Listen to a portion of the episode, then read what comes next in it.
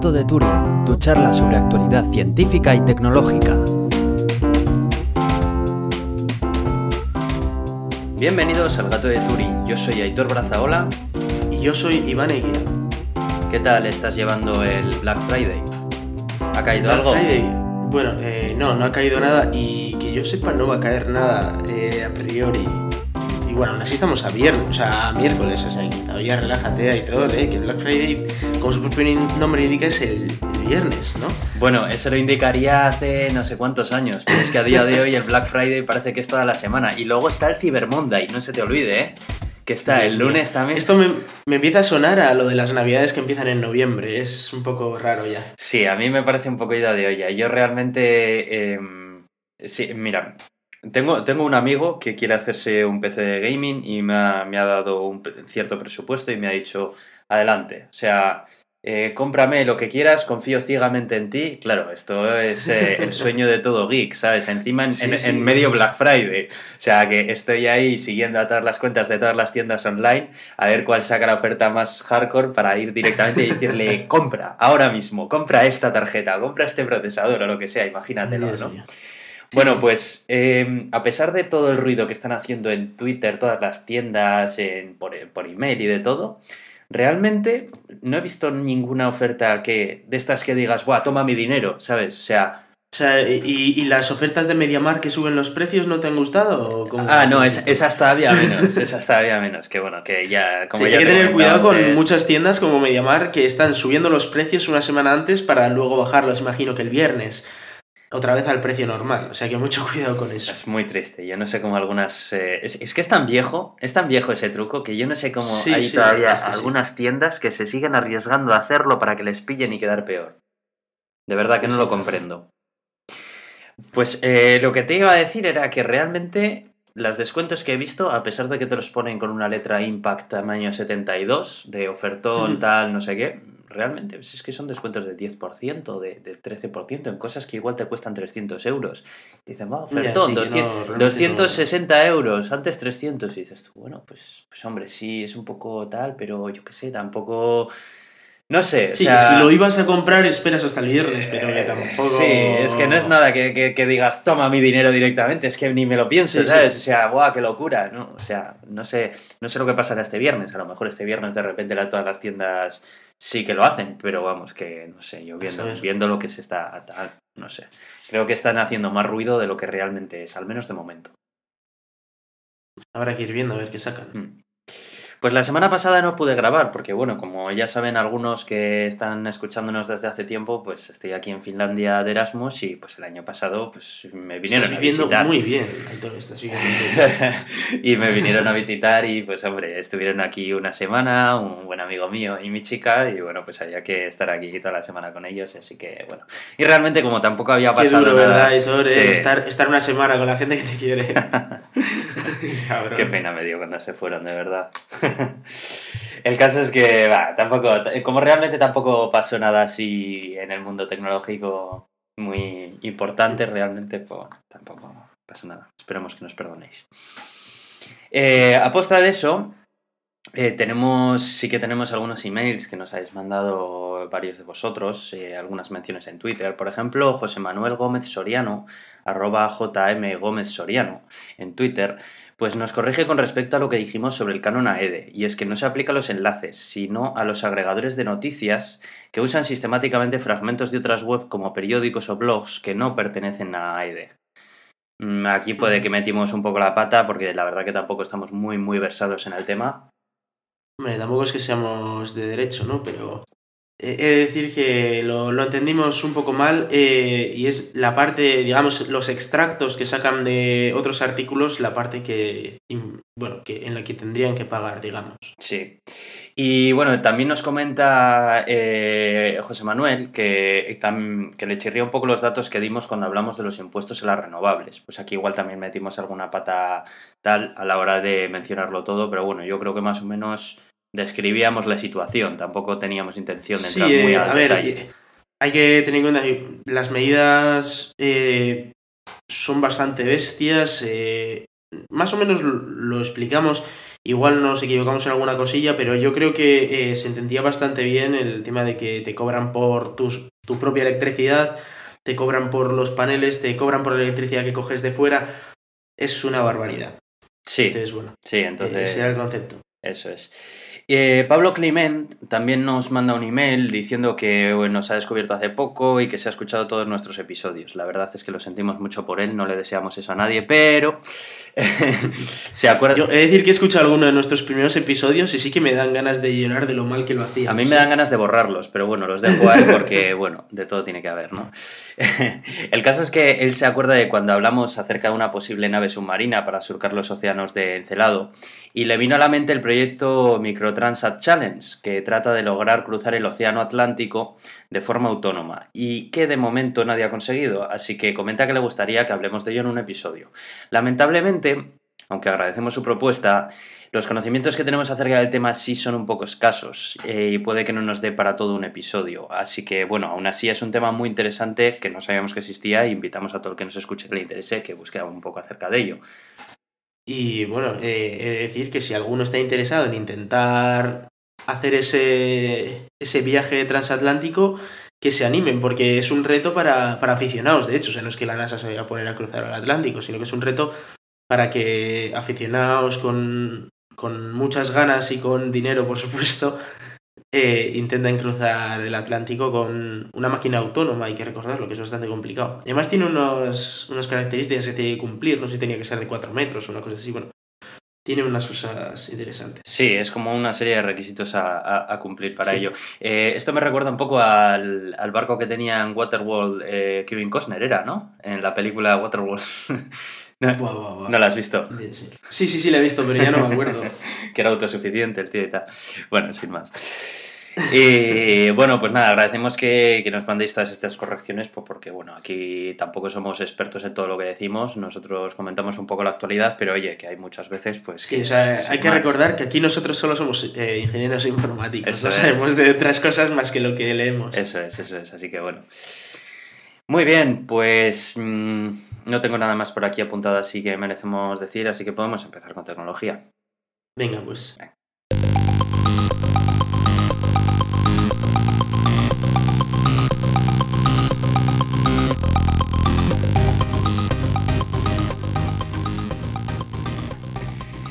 Bien, eh, hace, hace un tiempo ya eh, anunció Pepsi, la compañía de bebidas azucaradas, que bueno, pues que quería lanzar un primer, que quería sacar un smartphone. La verdad que a mí aquello me sonó muy marciano todo, pero bueno, sin más, tampoco le presté mucha atención, ¿no? Pensé que sería algún desvarío Tú frívolo. lo llamas con tu Coca-Cola, pues ahora podrás llamar con tu Pepsi. Ah, Sí, el caso es que, bueno, como siempre, eh, este tipo de iniciativas, no me preguntes por qué, pero suelen nacer siempre en, mercado, en mercados chinos o asiáticos, así de estos como de, de- de- de poco calado, ¿sabes? No, no se suelen expandir. Bueno, pues resulta que Pepsi por fin ha sacado su nuevo smartphone llamado Pepsi P1, que en realidad eh, es un teléfono que, que, bueno, no está fabricado por Pepsi eh, como tal, lo fabrica... Entiendo que Pepsi no tiene Claro. Lo fabrica una tal Shenzhen Scooby Communication Equipment Co. Que, que, bueno, supongo que le conocerá, será conocida en China. y, y, bueno, Pepsi se encarga simplemente pues, de poner un poco ahí el sello. Y de momento, pues está. es- está ahí eh, ofer- ofertándose, digamos que dentro de una plataforma de financiación. Yo la verdad es que no entiendo para nada este movimiento, simplemente lo menciono de lo gracioso y curioso que me parece. Sinceramente, eh, yo pienso que es más un patrocinio de Pepsi a un móvil de esa marca. Yo es como lo veo, ¿eh? Que esa marca ha sacado un móvil y Pepsi ha dicho, bueno, le pongo tu logotipo y. O sea, mi logotipo y le pago un X dinero Pues, para hacer publicidad. Yo tal como lo veo, ¿eh? Pues es que yo, bueno, sí, es la única, es, es el único enfoque que yo desde mi comprensión limitada puedo llegar a, a- a comprender una concepción así. La verdad que es que el teléfono no luce mal, pero bueno, yo creo que será pues un Android chino más de estos con... No, la verdad que la carcasa tiene buena pinta, así como carcasa de aluminio y tal, y bueno, pues los clásicos 5,5 pulgadas, 1080p, 13 Mm. megapíxeles, bueno, el teléfono da la talla, sin más. Pero vamos, que lo más, lo más curioso de esto es pues eso, que Pepsi vaya y le ponga ahí. No, no sé la verdad que cuánto fan tendrá Pepsi en China. A lo mejor es que los chinos son unos totales fans de, fans de Pepsi. Que puede ser. Igual al revés, ¿no? Y necesitan más fans. O a lo mejor al revés, pero no sé, antes regalaba llaveros que estos, ¿sabes? No sé. Oye. Y bueno, eh, también esta semana mm, hemos tenido también un- una noticia de, acerca de certificados, eh, como el Superficie de Lenovo, ¿te acuerdas, Iván? Oh, sí me acuerdo, sí. Lo que pasa que esto por suerte se ha quedado en, se ha quedado en nada. Eh, por lo visto, un usuario de Reddit, pues eh, en uno de los del XPS15, pues descubrió que había un certificado llamado E del root que estaba autofirmado y que era un certificado clave. Claro, esto ya encendió la mecha y empezaron a Sí, preguntar. era, fue un déjà vu, ¿no? Esto ya lo he visto. Sí, eso es. Certificados autofirmados por la marca que me lo vende. mm. Sí, tenemos que recordar que este ya lo hizo Lenovo y bueno, se preparó una buena porque lo utilizaba para inyectar publicidad y bueno, aquello era muy feo. No solo para inyectar publicidad, sino que tu información viajaba a, a gente de terceros y bueno, era, era una locura. Mm. El caso es que rápidamente este usuario pues, fu- fue a pedir explicaciones a Dell y Dell al principio no sabía qué contestarle. Dell le decía que bueno, que se estaba ahí, que no se preocupe, que, que no le hace daño a nadie, que no hace falta ni que lo elimine y tal. Y bueno, el tipo veía que lo eliminaba y cuando reiniciaba el ordenador volvía a estar allí. Bueno, todo muy raro, ¿no? El caso es que, pues poco tiempo después, parece ser que ya cuando llegó a, a desarrollo o algo en Dell, pues eh, ya hizo un comunicado oficial Dell y dijo que no es ni malware ni adware, que se incluye simplemente para facilitar la- el reconocimiento del modelo de ordenador en la página web de soporte técnico cuando vas a entrar y que automáticamente te detecta para saber qué drivers tienes, qué tal, qué cual. Así que. Sí, a mí, eh, po- por, esa parte no es por la que me preguntan, me, me preocupa, digo. eh, a mí lo que realmente me, me preocupa es que una empresa como Dell esté dando certificados autofirmados del que encima, si no, si no tengo mala información, creo que se consiguió sacar la clave privada. Eh, eso es un problemón de la leche porque significa que puedes hacer un ataque man in the middle a un, a un ordenador de, de Dell sin mayores problemas. Pues sí. Y, y eso es una auténtica guarrada. Eh, los certificados tendrían que ser... eh, sí, vamos, es que no puedes hablar de certificados si no es algo seguro, ¿no? Eh, no tiene sentido que coja Dell y diga, ah, yo firmo mis propias webs, ya, vale, pero eso me da igual. Aunque no se use para eso. No se puede, no se puede permitir que en, en la raíz certificación, de certificaciones del sistema operativo haya certificados autofirmados. No se puede permitir. Los certificados tienen que ser certificados raíz originales de empresas constatadas que se dedican a eso. Y que son los que ya traen por defecto los sistemas operativos y los navegadores. Pues sí, aquí estamos ante un mal uso de los certificados en toda regla. Porque a mí no me digas que no hay otro tipo de alternativas para reconocer el ordenador en una página de servicio técnico que coger y enchufarte un certificado autofirmado, ¿sabes? O sea, es que, es que es ridículo, vamos. Eh, así que, bueno, no sé, se ha Porque quedado... además se lo podías enchufar en otro lado, pero es que se lo estás metiendo en la raíz y el problema que tiene ese certificado autofirmado que está en la raíz es que se puede usar para validar HTTPS. Ya. Y entonces tú te puedes estar conectando a tu banco por un a través de otra persona que te está leyendo todos los datos y a ti te aparece como, ah, guay, eh, te estás conectando a tu banco. Y no, no te estás conectando a tu banco. Te estás conectando a otro tío que simplemente ha pillado el certificado de Dell y lo está usando. Sí. Además, me llama la atención que est- este uso de certificados se utilice en marcas que mm, siempre han sido más reconocidas por su uso empresarial, ¿no? Como Lenovo y Dell. Aunque bueno, ya vimos que en Lenovo era en la, en la gama de, de consumo, no en la gama profesional. Sí. Pero vamos, que aún así son compañías que, que, eh, vamos, de esto deberían de saber ya. O sea que... Pero en el caso de Dell, encima han sido en los portátiles XPS, que son los que se usan para trabajar y tal. Sí. Estaban preocupados algunos de que incluso podía afectar a Linux, porque eh, hay que recordar que estos portátiles en concreto los venden también con Linux. Me sorprendería bastante de decir eh, que, que se incluyeran en Linux porque Linux usa cada uno su navegador y tal, y Hombre, es mucho más complicado. pero a lo mejor la distribución de Linux que sí que te pone Dell sí, cuando lo pides... es posible que la que te claro, pongan ellos... allá te venga eh, eh, edulcorada y aderezada por Dell para que haga prácticamente las mismas cosas que hace su homólogo en Windows. Lo más curioso fue que eh, si tú borrabas el certificado, eh, al reiniciar el ordenador volvía a aparecer ahí. Y eso fue bastante, bastante curioso. Sí, eso. Ahora he de decir que ellos han sacado una guía de cómo re- removerlo sin ningún problema y que no vuelva a aparecer, pero vamos, que Es bastante tela, es casi casi un adware. un- Ellos dicen que no, pero yo lo considero un malware para mí, ¿eh? Sí. Sí, o al menos un fallo de seguridad de serie bastante grande. Sí, que te viene el ordenador hackeado como pasaba con los Lenovo's. Sí. No, no, es- este, este tipo de prácticas son muy feas. La verdad es que, eh, bueno, yo ya mm, hace tiempo que no me preocupo de estas cosas, cuando ya hace tiempo que me pasé un Mac, ¿no? Pero cuando me compraba un ordenador Windows, lo primero que hacía es que era eh, fusilarme el sistema operativo que me venía, que es que además, ya no solamente por fallos de seguridad, si es que el rendimiento Sí, te viene fatal, es que, es que viene con un montón de, de asistentes de publicidad, de webs, de... bah, es, es horrible. Yo la verdad que recomiendo a todo el mundo que se compre un ordenador con Windows que lo primero que haga sea hacer una instalación limpia. Además ahora con Windows 10 lo De han Linux en concreto, ¿verdad? Y todo. Bueno, sí, mira, sí. A ver, si eres un usuario que se defiende en Linux, adelante. Y si Y quieres... si no, tranquilo que se prende enseguida. O sea, yo he conseguido, he conseguido a varias personas que no habían usado Linux en su vida ponerles un Linux y en dos horas ya lo controlaban como si estuvieran en casa. Bueno, eh, pero hay ciertas cosas que en, en ciertos momentos sigues teniendo que tirar de terminal y ahí es cuando un usuario básico... Bueno, no creas, ¿eh? Los Linux de hoy en día no hace falta ya tirar de terminal si no quieres. mm, bueno, no sé. ¿eh? Hazme caso y todo. Hazme caso.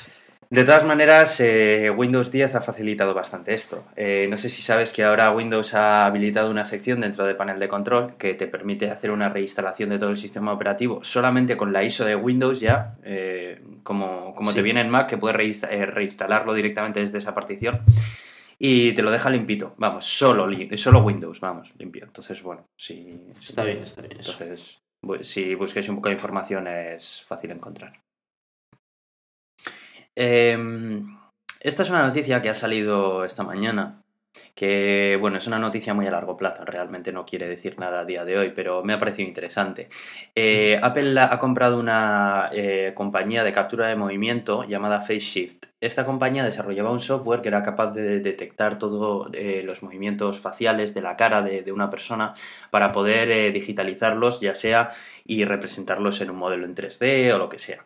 Este software también ha sido utilizado en la eh, última entrega, que todavía no ha sido estrenada, de la saga Star Wars, para determinados personajes. Eh, entiendo que algo así tiene bastante, tiene bastante potencia y futuro, la verdad. Entonces, bueno, no sé, me imagino que ¿Va crear una Xbox ahora? no, no, más que para ese tipo, no, no creo que cree un producto alrededor de eso. Todo lo contrario, creo que más bien lo utilizará para mejorar la interacción con alguno de sus ya asistentes, ¿no? Por ejemplo, yo me imagino un Apple ser. TV que tú le puedas eh, manejar, pues igual moviendo la cabeza o yo qué sé, o si no te gusta cambiando el gesto de la cara, no sé, estoy diciendo tonterías. Realmente seguro que a alguien en Apple se le ha ocurrido una idea mucho mejor que la mía, pero bueno, me imagino que van más por ahí los tiros, vamos, no creo que... Sí, sí, imagino que sí. Así que bueno, no, no es nada del otro jueves, pero me ha, me ha resultado interesante. A ver lo que nos saca. Parece que Apple está teniendo unos cuantos proyectos a medio o largo plazo, como el coche, como esto, que igual empiezan Sí. a salir cosas chulas en tiempo. Aunque no sé, yo, yo soy un poco reticente con el, el tema del coche. Es que no sé, es como que todo el mundo está hablando de eso, pero me da a mí la sensación que no me encaja. Es que no. Se está hablando de que incluso Faraday Future podría ser eh, Apple encubierto. Ya, La empresa esta que está saliendo como competencia de, de Tesla y tal. sí, sí, sí, pero es que no sé, no me imagino yo ahora Todos. mismo. Sobre Faraday Future se sabrá, creo que es dentro de un mes, una cosa así, que van a presentarlo todo, o algo más, en enero creo que es, Ah, sí. que lo presentan. Entonces ahí sabremos si es Apple encubierto o no. Ah, pues eso va a estar Como salga Tim interesante. Cook, flipo. Eso va a estar interesante ahí, la verdad que habrá que estar al tanto. A ver, Sí, sí, desde luego lo contaremos aquí porque tiene algo muy interesante, es algo muy interesante. No será, no será por pasta, porque Apple en concreto tiene bastante como para meterse en tal, pero es que no sé, no, como que no, no sé, no les, me suena tan marciano todo esto, Mm. es que no, no me lo termino de tragar. No sé. A ver, a ver, a ver qué pasa. Veremos a ver qué pasa, sí, la verdad. Veremos a ver qué pasa. Em, bueno, tristemente estamos al tanto de todo lo que está ocurriendo en Bélgica y demás, ¿no? Eh, nosotros no somos un medio que va a hablar acerca de temas políticos, ni de, de- ni de atentados terroristas, ni nada por el estilo, pero bueno, sí que he rescatado una noticia que me, me hizo bastante gracia la semana pasada. Y bueno, no, la semana pasada no ha sido. Sí, Eh, Sí, sí, sí. Fue la semana pasada, si no me equivoco. Eso es. Pues eh, ante la operación que se estaba llevando a cabo eh, policial para detener a, a, ciertos sospechosos que había, pues claro, ¿qué pasa? Que hoy en, el, hoy en día es que Twitter es eh, una fuente de noticias que cualquiera puede aportar noticias y, y, esas noticias pues muchas veces pueden llegar a manos equivocadas y pueden frustrar una sí. operación policial mismamente, ¿no? Eso. Entonces, lo gracioso de todo esto es que la policía belga eh, pidió colaboración a, a, los tuiteros en general, diciendo que dejen de tuitear todas las operaciones encubiertas, porque es que cualquier terrorista. Claro, gente que veía igual desde su balcón que estaban a punto de entrar en la casa de enfrente y ponía por Twitter, están a punto de entrar en la casa de enfrente. Claro. Y los de la casa de enfrente, que igual eran los malos, estaban leyendo, así ah, pues nos vamos. claro, es que es curioso, porque es que es una situación que jamás se ha dado, pero claro, hoy en día con las telecomunicaciones sí, sí. esto también es más fácil, ¿no? Bueno, pues eh, la policía pidió que por favor la gente se cortara y si hay algo que a Internet le sobra, una cosa es humor y otra cosa son gatos. Y cuando juntas las dos cosas, te dan un montón de GIFs de gatos. Entonces, sí, lo que sí. hizo la gente que. Todos los tuiteros dejaron de tuitear cosas acerca de la operación policial y en lugar de eso empezaron a tuitear pues GIFs de gatos relacionados sí. pues con todo tipo de actividades de la policía, sin concretar nada, pero pues todo tipo de, de humor relacionado con, con, estos simpáticos animalitos, ¿no? Así que. Pues sí, la verdad es que fue bastante curioso. En el enlace que, que añadimos salen bueno, pues unos cuantos tweets embebidos de, de, unos, de, de, unos cuantos tuiteros que pusieron que salen unas imágenes bastante graciosas. Sí. Así que, bueno, si podemos sacar algo gracioso de todo esto, por lo menos, pues oye, echarle una. Sí, sí. Sí, sí, fue curioso, sí. El... Bueno, cambiando de tema, el otro día. ¿Tú qué sabes de cajas negras? Tú sabes un montón de cajas negras. ¿no? Yo, yo sé que son naranjas, de hecho. Tú has tenido que poner caja negra en, en Open Stratos, así que algo ya sabes. Eh, bueno, bueno, mucho, mucho decir es eso, pero sí, sí, es algo parecido, hicimos. Sí. ¿Y la caja de Open Stratos era negra o era naranja? Era blanca, de hecho. Bueno, blanca oh. no, amarilla por fuera, blanca por dentro, una locura. Oh. Ni siquiera amarilla, era dorada, pero bueno, sí, sí. Vaya, hombre. Bueno, pues eh, yo el otro día estuve leyendo un artículo en hipertextual que hablaban acerca de, las cajas negras de los aviones, que mm, por desgracia últimamente se está hablando bastante de ellas por todos los atentados que está habiendo y, accidentes y demás. Y pues muchas veces yo al menos la verdad que nunca me había planteado cómo era una caja negra, ni cómo funcionaba, ni qué consistía, ni vamos, poco más de lo que escuchas en las noticias nada más. En este artículo pues se escribe cómo funciona una caja negra, qué tipos de cajas negras hay. Eh, desvelan también que una caja negra no es negra sino naranja. Spoiler. Sí. Pero ya lo había dicho yo antes, ¿eh? eso.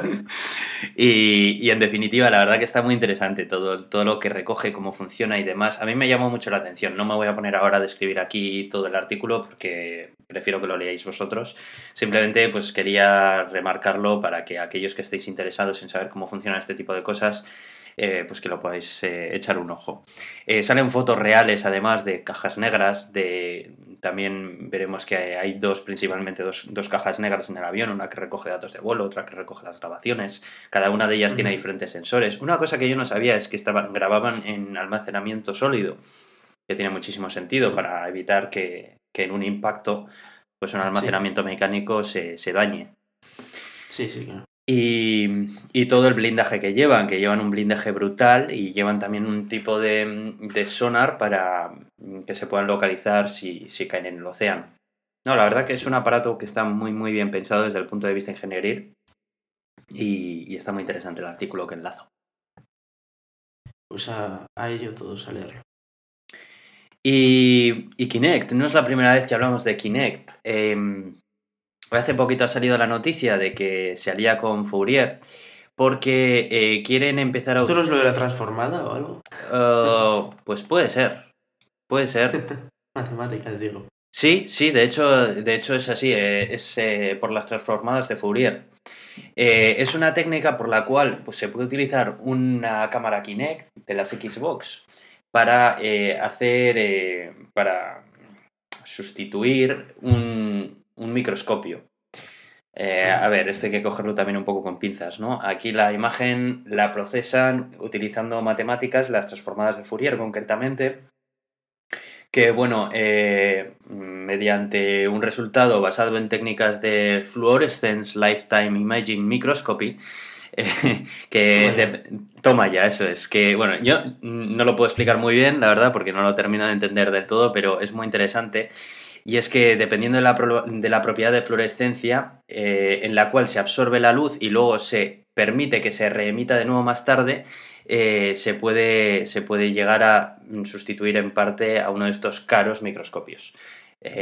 bueno, es yo creo que es más que nada una curiosidad que se puede hacer con, con Kinect que, que, un uso práctico. No, se están usando, este, estas camaritas se están usando para casi todo. ¿eh? Sí. La verdad es que estoy escuchando más usos de Kinect, de todo tipo de usos científicos, que gente que veo que utiliza el Kinect para jugar.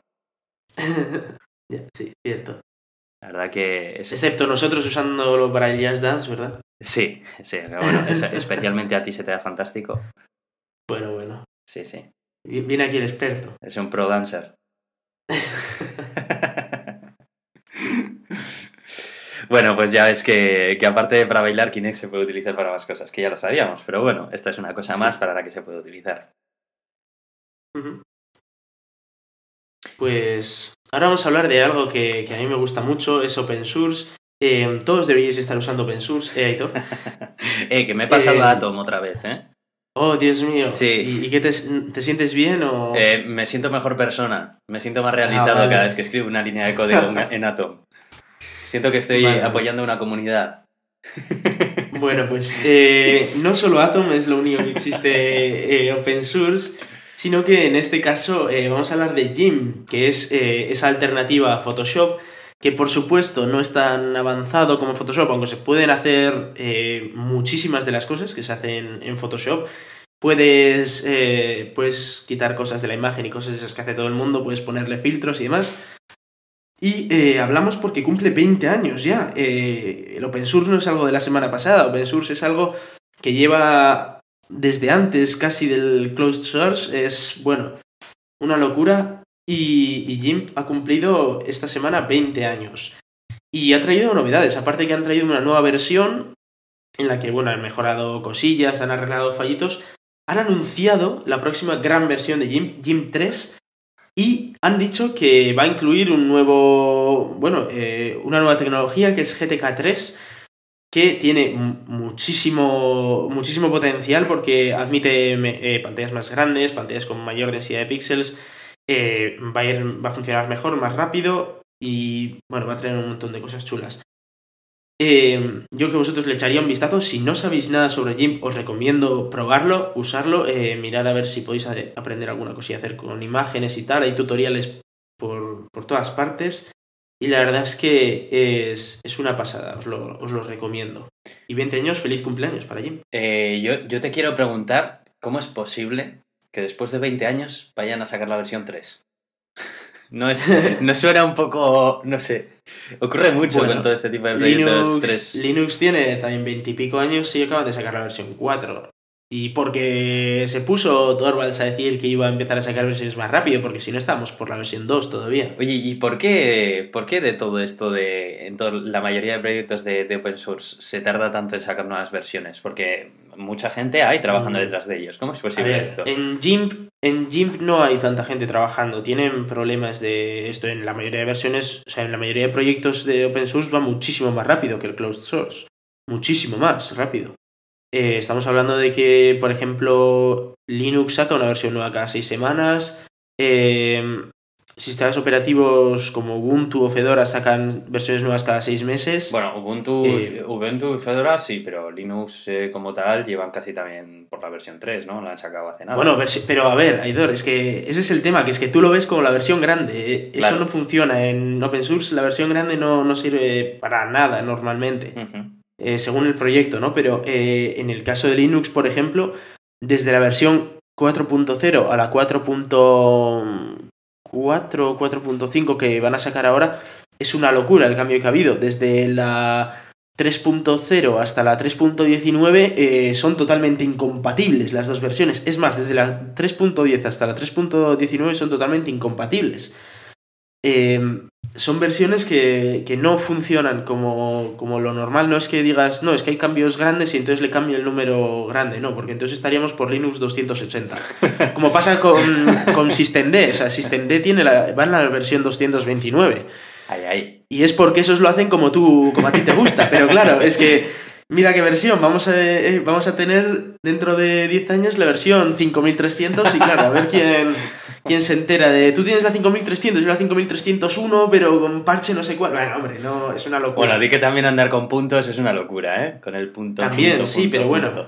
Eh, por ejemplo, Jim lo que usa es que eh, tiene, bueno, tiene la versión grande, que es 2 desde hace mil millones de años, y luego tiene la versión pequeña que, que va aumentando de 2 en 2, ¿vale?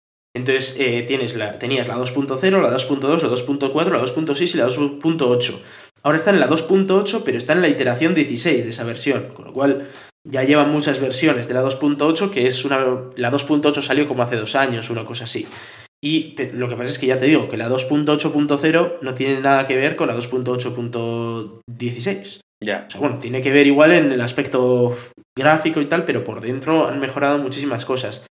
Las versiones impares las, las usan como betas, ¿no? La, 2.9 o la 2.7 ah, no es la beta de la 2.8. Eso es en el caso de GIMP, ¿eh? y en el caso de NOM también hacen lo mismo. Hay que recordar que GIMP y NOM están muy unidos porque eh, GIMP creó el, GTK, digamos que era el GIMP Toolkit, y, luego NOM lo ha, lo ha, convertido casi en su padrinado, ¿no? Y por eso están un poco unidos. Y también NOM hace lo mismo, hace versiones pares para las versiones estables y las versiones impares para las no estables. Pero vamos, que es un mundo, no significa que porque algo esté en la 2.8 una eternidad no haya cambiado. Ya, ya, no, era simplemente una curiosidad por saber por qué, por qué tardan tanto en cambiar número grande. O sea, ya, ya me imaginaba, pero, pero vamos. Pues eso mismo se preguntaba eh, este Torvalds, el creador de Linux, y ahora ha dicho que no le gusta estar tanto tiempo con versiones, la misma versión grande, y ahora dice que la va a cambiar cada cierto tiempo. Ahora de repente le ha dado la ventolada, ¿no? Y ha dicho sí, que. Eso es. Bueno, hay que recordar que hemos estado con Linux 2, eh, estuvimos como 10 años o una cosa así. Y un día este señor se levantó de la cama y dijo: Esto tiene que cambiar. Es que me encanta. Sí. sí, Además fue, fue la leche porque eh, una de las versiones más usadas de Linux era la 2.4. Y eh, le empezaron a meter, le empezó a meter caña a un hacker que conseguía romper la 2.4 cada vez que sacaba una nueva versión, entonces Linux pues arreglaba ese fallo y el otro rompía otra cosa. Bueno, el caso es que eh, al final se picó tanto que cuando consiguieron solucionar eh, el puñetero error de una vez, pues ya, a ver, por otras cosas también, pero sobre todo por eso dijo el tío, pues ya ahora paso a 2.6 y a tomar por saco.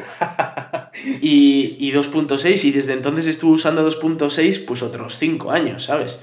Antes de que ya dijeran, bueno, ¿qué? ¿Y un 3.0? Venga, va. Y, y desde la última versión de la 2.6 a la 3.0 tampoco es que haya mucho cambio. De la misma manera que desde la 3.19, que me parece que es la última, hasta la 4.0 prácticamente no hay ningún cambio. Entonces... Pero de hecho no sé si lo hablamos aquí de cómo decidió que había que sacar versión 4.0. Hizo una encuesta en Google Plus, salió que había que cambiarlo y el tío dijo que no le gustaban las encuestas. pero que aún así iba, iba a acertarlo y cambiaba la versión. y recuerdas también que el nombre en clave de la versión es, era Hurdur, soy una, soy una oveja. Sí, Pues porque había ganado a, a la otra opción que era eh, las encuestas online son una mierda, me parece, que era también como nombre clave. Entonces, eh, este es el mundo del open source, eh, viva la democracia, gente. Madre mía. Muy bien, bueno, pues vamos a cambiar y vamos a empezar a hablar noticias de ciencia que tenemos por ahí. Venga, pues.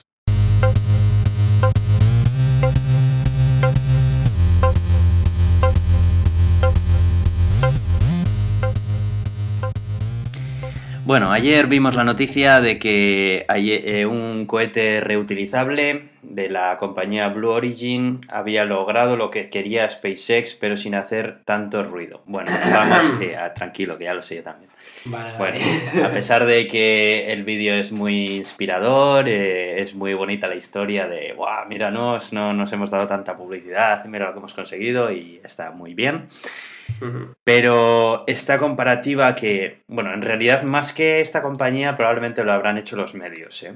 Mm, Porque Sí, sí, creo que sí, esta, es en esta compañía ya se ha ido diciendo que, bueno, que han conseguido lo que SpaceX no. Eh, básicamente han conseguido despegar un cohete y volverlo a aterrizar. Hasta ahí es parecido a lo que intentó también SpaceX, que sigue en ello. Pero, eh, claro, estamos hablando de un cohete suborbital, no uno orbital. Sí. Entonces, claro, aquí ya cambia, cambia bastante. Entonces, varios medios han salido diciendo que han conseguido lo que SpaceX no, pero bueno, no, no es del todo cierto. A ver, yo, yo estaba recordando que la NASA en su día también hizo lo mismo, levantó un cohete y lo volvió a aterrizar. Y SpaceX ya lo ha hecho muchísimas veces, de levantar un cohete y volverlo a aterrizar. Hace poco llegó hasta los 1200 metros de altura, una cosa así. Es verdad que este es el primer cohete que va al espacio y vuelve y aterriza. Es el primero que lo ha conseguido.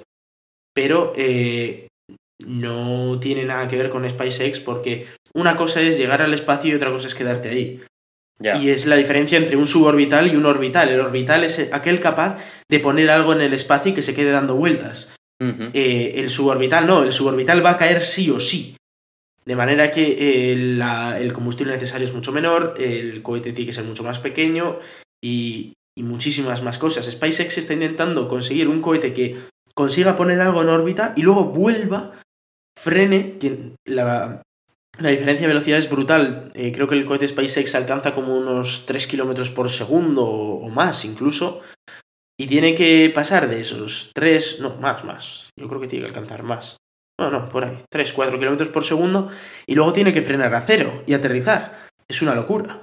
Sí, claro, es que Lo es... cual no se, no se puede comparar con este que sí, que bueno, que alcanzó como la velocidad, tres veces la velocidad del sonido. Y dices, bueno, vale, pero tres veces la velocidad del sonido, el otro alcanza como unas 10 veces la velocidad del sonido o incluso más. Entonces, bueno, no se puede comparar.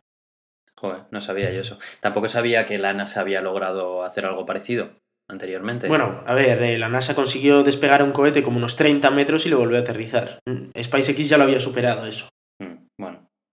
Y Blue Origin ha superado a SpaceX, pero SpaceX le va a volver a superar en cuanto aterrice un cohete orbital. ya, ya, ya, claro. Aquí no, no alcanza, no alcanza la altura para dejar algo pues en órbita y alrededor un satélite. No, la altura sí que alcanza, porque 100 kilómetros. Bueno, a ver, es difícil poner algo orbital en 100 kilómetros, pero no es problema de altura, sino problema de velocidad. Es decir, es muy fácil, bueno, muy fácil, relativamente fácil, lanzar un pepino a 400 kilómetros de altura donde está la estación espacial, pero como no lo pongas en órbita, se cae y se pega un leñazo brutal. Ya, Entonces, no solo tiene que llegar a 400 kilómetros de altura, sino que encima tiene que alcanzar una velocidad de unos 26.000 kilómetros por hora, que es una puñetera locura. ya. Eso en horizontal, ¿eh? no, en- no en vertical. En horizontal 26.000 kilómetros por hora a 400 kilómetros de altura. Este en horizontal no ha conseguido casi velocidad, o sea, la velocidad horizontal vamos a decir que es cero. Y altura ha conseguido 100, que dices, bueno, sí, está muy guay, has llegado al espacio y lo has aterrizado, pero no tiene nada que ver con un cohete orbital, o sea, pero nada que ver, es otra liga. Oye, ¿tú conocías esta compañía? Blue Origin. Sí, sí, sé que están intentando eh, lanzar una capsulita que te pone en el espacio y luego pues eh, estás durante unos minutillos ahí en gravedad cero y luego pues con unos paracaídas y tal aterriza. O sea, que sería con fines turísticos, ¿no? El objetivo. Sí, sí, es totalmente turístico, sí, sí, totalmente turístico. Es como, eh, hace un poco como el, ¿cómo se llama? La Virgin. compañía esta de Virgin, eso es Virgin Galactics, que te lanza en un, en, en ese caso te lanza en un avión y, y a los 100 kilómetros de altura estás un poquito ahí y caes otra vez. Eso si no se destruye el avión como hemos visto hasta ahora. Que habría que ver Ya. qué pasa. Claro, por eso yo, yo, yo no había escuchado hablar, la verdad, que mucho acerca de esta compañía. Es la primera vez que Mm. tengo constancia de ella. Por eso me llamaba Sí, llevan, llevan un tiempo. Este es el segundo intento que hacen de, de aterrizarlo. Y bueno, eh, está, está chulo, ¿eh? decir que es un logro muy, muy chulo, muy complejo de hacer, pero ni de lejos es como para compararlo con SpaceX. Ni de lejos. Em, tenemos nuevos detalles de la misión ARM, que no es que vayan a lanzar una Raspberry o algo así, los de la NASA, me, has que, ahorrado la, em, me has ahorrado la broma fácil. ya sabes que yo para bromas fáciles soy... Bueno, bueno, un eh, no, no entremos en esa guisa. no querrás. Vale, vale. Eh, el caso es que desde hace un tiempo, eh, como, como sabréis, están, está la NASA construyendo un cohete que de hecho hablamos hace un par de semanas sobre el cohete que lo habían pintado de naranja. Eh, hemos pasado un poco por encima el hecho de que la cápsula la van a pintar plateada bueno, pintar, le van a poner un trozo de aluminio por encima. Y eh, todo esto, ¿para qué? Era la pregunta del millón, ¿no? ¿Para qué vamos a construir el cohete más eh, potente de la humanidad? Aunque, bueno, en su primera versión no va a ser tan potente como el Saturno 5. Eh, pero ¿para qué vamos a co- construir un cohete que nos lleva a la Luna si no tenemos ni programa espacial tripulado, ni podemos ir a la Luna, ni tenemos aterrizador, ni tenemos nada? Y em, tampoco podemos ir a Marte, claro, porque los astronautas morirían. Entonces, eh, pues lo que se les ocurrió es vamos a coger un asteroide, lo traemos cerca de la Luna y, y luego pues allí mandamos unos astronautas y lo investiguen. Eh, tenemos ya una versión, parece ser que una versión final de, o medianamente final de lo, cómo va a ser esto al final. Y al final no van a traer un asteroide, principalmente porque no se conoce ninguno de ese tamaño. Necesitábamos un asteroide de entre 5 y 10 metros y no conocemos ningún asteroide de entre 5 y 10 metros porque no tenemos la capacidad de telescopios y tal para verlos. Simplemente. Cualquier día nos pega una leche en el jardín de, la- de atrás, pero no pasa nada, no lo podemos ver, así que no podemos enviar nada allí. Lo que van a hacer es ir a un asteroide bastante más grande, de unos 400 metros, y van a coger una roca de la superficie. Lo cual también puede ser algo eh, bastante chulo. Eh, ya tienen más o menos el plan. El plan es eh, lanzar esto sobre 2020. O sea, 2021, 2020. Llegaría el asteroide en el 2022. Y eh, en el 2024-2025 atraerían ese trozo de roca cerca de la Luna para también en 2024-2025 mandar unos astronautas a que fueran a investigarlo. Eh, es, es un poco triste pensar que todavía quedan 10 años para que veamos misiones como estas. Pero mejor no pensamos en exploración espacial exterior porque entonces ya nos vamos a dentro de 20, 30 años. Ya, ya. Eh, en cualquier caso, eh, se han visto nuevas imágenes, va a, va a tener unos brazos robóticos capaces de agarrar la roca y tal. Eh, se sabe casi seguro cuál va a ser el asteroide al que van a ir, que va a ser el 2008 EV5, bueno, es un cacharro bastante chulo que dicen que han visto ya unas cuantas piedras que, podían usar, gracias a los radares y tal. Y, y luego, aparte de esto, para darle un poquito más de interés a la misión, y es por la que han cambiado el nombre de Aster- Asteroid Return Mission Asteroid Redirect Mission, es que van a usar la técnica del tractor gravitatorio para modificar la órbita del asteroide Tra- y para demostrar que funciona lo del tractor gravitatorio. ¿Sabes lo que es eso? No tengo ni idea, pero me. me- Pues no, alguna vez creo que hemos hablado raras. sobre. alguna vez creo que hemos hablado del tema aquí y es que la nave se pondría eh, cerca del, del asteroide y por la propia gravedad que ejerce la nave sobre el asteroide, el asteroide se iría moviendo poquito a poco hacia la nave. Y así podrías redirigir un asteroide para que no chocara contra la Tierra. Pero ¿cómo de grande tiene que ser una nave para generar? No hace falta que sea. No hace falta que sea muy grande, ten en cuenta que cualquier cuerpo ejerce gravedad sobre otro cuerpo. Solo que, claro, la gravedad que ejerce es pequeña y necesitas mucho tiempo. Ajá. Pero eh, lo que van a hacer es aproximadamente durante un año va a estar ahí para demostrar que efectivamente se puede cambiar un poco la órbita. Eh, por ejemplo, se calcula que para redirigir un asteroide medianamente grande, de, de unos 100 metros, que fuera a chocar contra la Tierra, se necesitarían unos 5 años. Entonces, bueno, si está suficiente tiempo alrededor, o sea, cerca de ese asteroide, sí que lo puede redirigir. Y uno de los objetivos de esta misión es demostrar que se puede hacer. Pero a nada que sea un poco grande el asteroide necesitas una nave bastante grande, ¿no? O muchos años. O muchos años. Efectivamente. Sí, sí. Ajá. Eh, pero por lo visto es una técnica, a largo plazo es una técnica mucho mejor que el pepinazo. Ya, Bueno, desde luego que es una técnica mucho mejor que el pepinazo. ya. Hay otras técnicas a largo plazo que, que también funcionarían, ¿eh? Estaríamos hablando de cosas como lanzarle pintura al asteroide, de manera que eh, en una de las caras, por ejemplo, fuera blanca y en la otra negra, y eso provocaría que el Sol ejerciera más presión sobre una de las caras y se fuera poco a poco moviendo. Anda. Sí, Nunca me lo habría imaginado, qué curioso. Pues sí, pues sí, es otra de las técnicas que se proponen. Y, y bueno, eh, todo con tal de no usar un pepinazo, porque eso la verdad es que es bastante poco efectivo. Qué curioso, o sea, el gremio de pintores estará bastante contento sabiendo que va a tener Hombre, trabajo. desde luego, imagínate que te dicen que tienes que pintar una superficie de 500 metros por 200 metros. Vamos, es que flipas y dices, vamos, fiesta. Estaría ya aquí preparando la factura diciendo, bueno, aquí... Sí, sí, va a costar como unos 30 millones de euros. Yo te lo pinto, ¿eh? Yo te lo pinto. Qué gracia, ¿eh? No sabía yo que se podía hacer esto, que, que tenía... Pero sí, sí, tiene, tiene, tiene lógica y tiene sentido, vamos. Qué curioso. Pues sí, sí, la verdad es que es, es una pasada la, la, imaginación del ser humano. Luego lo que no tenemos es el dinero para hacerlo, ¿no? Pero, pero por poder se puede hacer de todo en esta vida. Qué curioso. Bueno, y tenemos también eh, noticias acerca de una misión europea para estudiar Saturno, ¿no? Efectivamente, eh, Saturno es ese planeta muy bonito porque tiene esos anillos espectaculares que se pueden ver desde la Tierra si tienes un telescopio. Eh, y claro, en su día ya a Júpiter se lanzó la misión Galileo que, que llevaba eh, una pequeña cápsula que iba a, bueno, iba a decir aterrizar en Júpiter, pero no porque no tiene superficie. Iba a entrar en la atmósfera de Júpiter y, y luego pues eso, iba cayendo hasta que al final llegaba un momento en el que se destruía la sonda, ¿no? Por la presión atmosférica.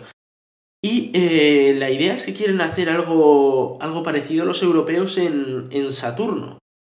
Sería mandar un, una sonda hasta Saturno y aparte de toda la investigación científica que tendría la sonda eh, en Saturno, que es decir que no sería demasiada porque no podría entrar en órbita de Saturno, pasaría de largo por la velocidad que, que llevaría, eh, tiraría una pequeña sonda a la atmósfera de Saturno, que entraría en Saturno y luego desplegaría un paracaídas e iría cayendo poquito a poco, eh, cogiendo muchísimos datos sobre la atmósfera para saber cómo es la composición atmosférica y enviarla de vuelta a la nave principal.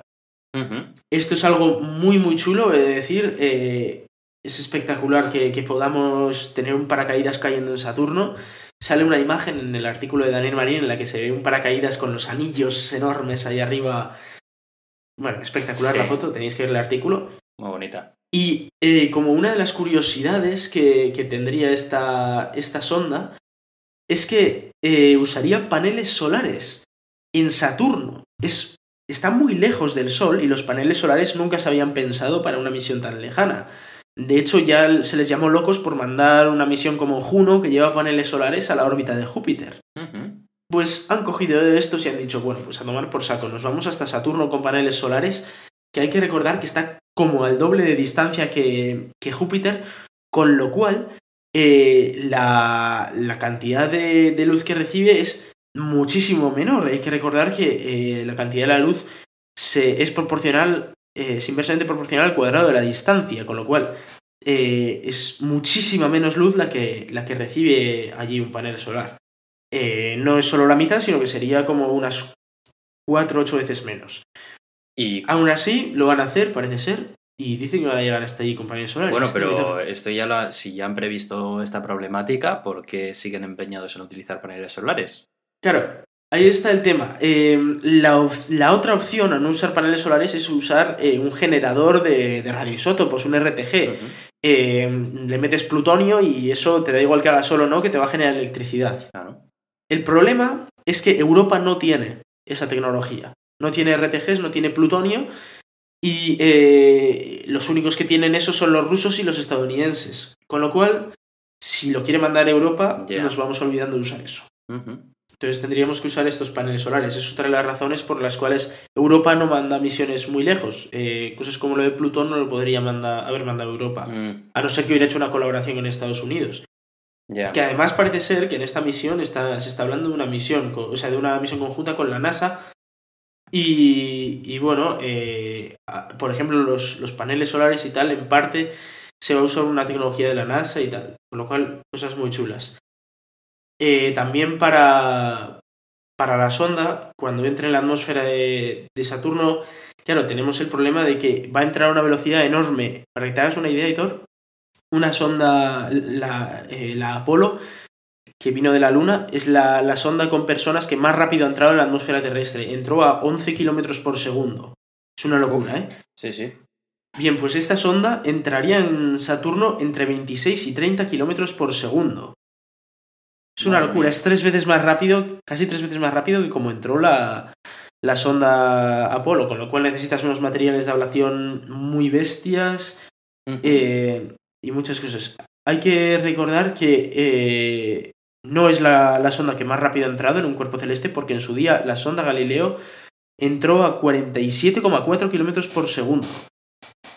Eh, eso provocó que por, eh, la, por, esa velocidad y por el aire que tenía alcanzara unas fuerzas G de 350 Gs.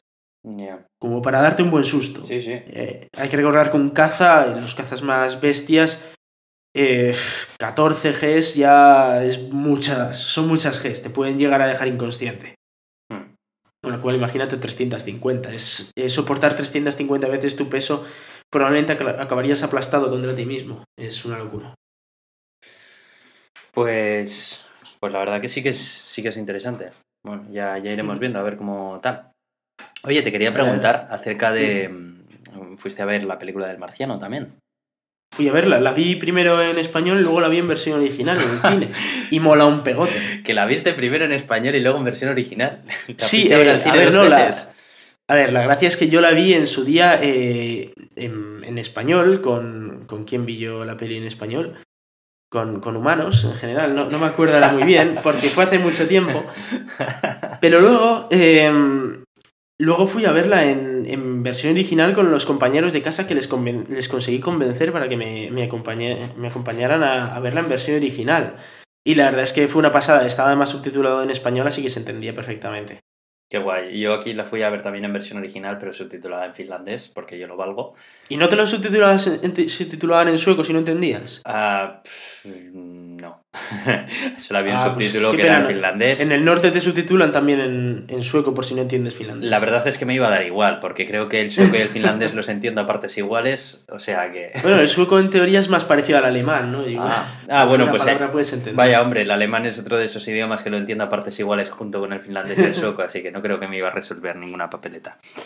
Pero bueno, no, a mí también me moló bastante. Eh, eh, lo que también me acompañó un amigo, pero mm, yo me quedé con la cosa de si una persona que no se haya leído el libro, viendo solamente la película, puede llegar a entenderla del todo bien todo lo que ocurre, o al menos Mm. llegar a darse cuenta Sí, de la creo que sí que se genialidad que, entiende. encierra. Porque Sí. encierra una genialidad ahí que en el libro es muy fácil de verla. Y en la película no lo sé, no sé cuál será la perspectiva de una persona que va a ver la peli sin leer el libro. Por cierto, Aitor, ya me he acordado con quién fui a ver, la de Marcia en español, en, en Bilbao, de aquí, en aquella época. Fui con todo el equipo de Open Stratos y me van a matar, porque claro, ¡Oh! fuimos todo el equipo de Open Stratos para celebrar que habíamos recuperado la sonda a ver la de Marcia, no me he acordado. bueno, yo también la tengo que ver en, en español, porque, porque tengo ganas de ver a ver qué doblaje se ha hecho y demás. Muy malo, no te lo recomiendo. Bueno, si es por malo. ti, todos los, los- todos los doblajes para ti son malos. Pero la verdad que A ver, tenemos pero- unos actores de doblaje pero- muy buenos en España. Sí, sí, no, no lo digo por el doblaje, sino por la censura. O sea, Ya. eh, ya sabes cómo era el Mark Watney y en español lo traduce muy suave. Bueno, pero en inglés tampoco es que sería muy mucho más, ¿eh? No, pero sí que era bastante más. Es que. Bueno. Y, y ya sí, hablando ya un poco off topic, porque ya no, no nos quedan más noticias que hablar, que te quería preguntar, ¿qué tal estás con tu nuevo Nexus? Con mi nuevo Nexus, efectivamente. Cuéntale a la gente, que, Pues- que querrán saber. Pues muy, muy contento, la verdad. Eh, el Nexus funciona muy bien, además ahora tenemos actualizaciones de Google de seguridad todos los meses. Y eh, encima, bueno, pues tiene ese lector de huellas dactilares que funciona muy bien, la verdad. Y lo que más me ha sorprendido es la batería. Hay que recordar que tiene una batería que es muy pequeña, muy, muy, muy pequeña para un móvil de este calibre, con lo cual yo tenía miedo a ver si no me iba a durar el día entero. Y bueno, eh, normalmente me dura sin, sin mayores problemas el día entero. Algún día igual que lo uso un poco más, eh, llego a casa con un 6% de batería. Pero bueno, en cuanto le pones el modo ahorro de energía, te dura un montón de horas.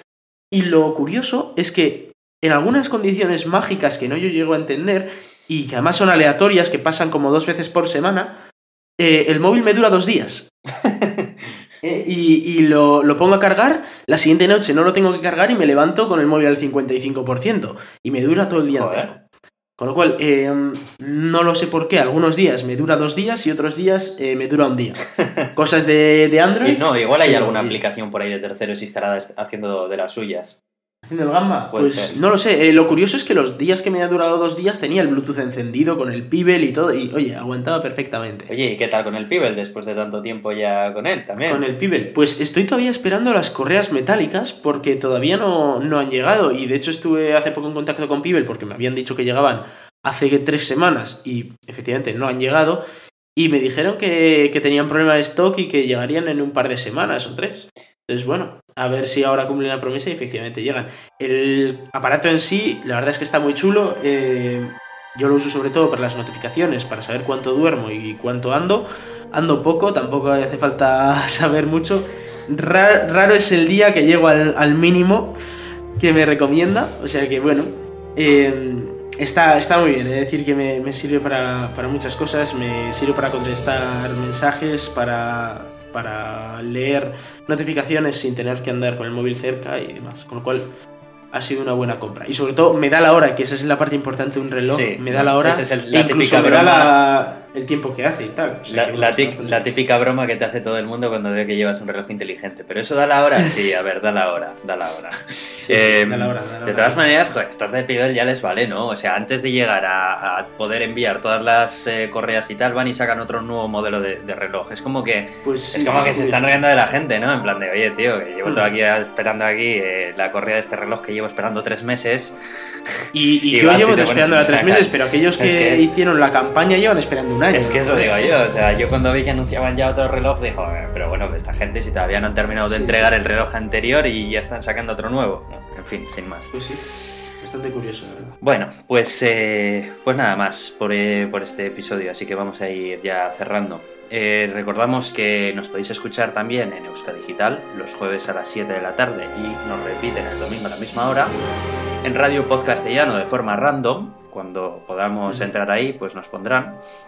Y recordamos nuestro Twitter, que es arroba el gato de Turing, nuestro email, que es el gato de Turing, arroba gmail.com, nuestra página en Facebook, con el mismo nombre. Eh, podéis suscribiros y escucharnos en iTunes y en iVoox, y ahí también dejaros vuestras reseñas. Y nada más, yo soy Aitor, arroba cronosnhz en Twitter. Yo soy Iván, arroba Razican en Twitter. Muchas gracias y hasta la semana que viene.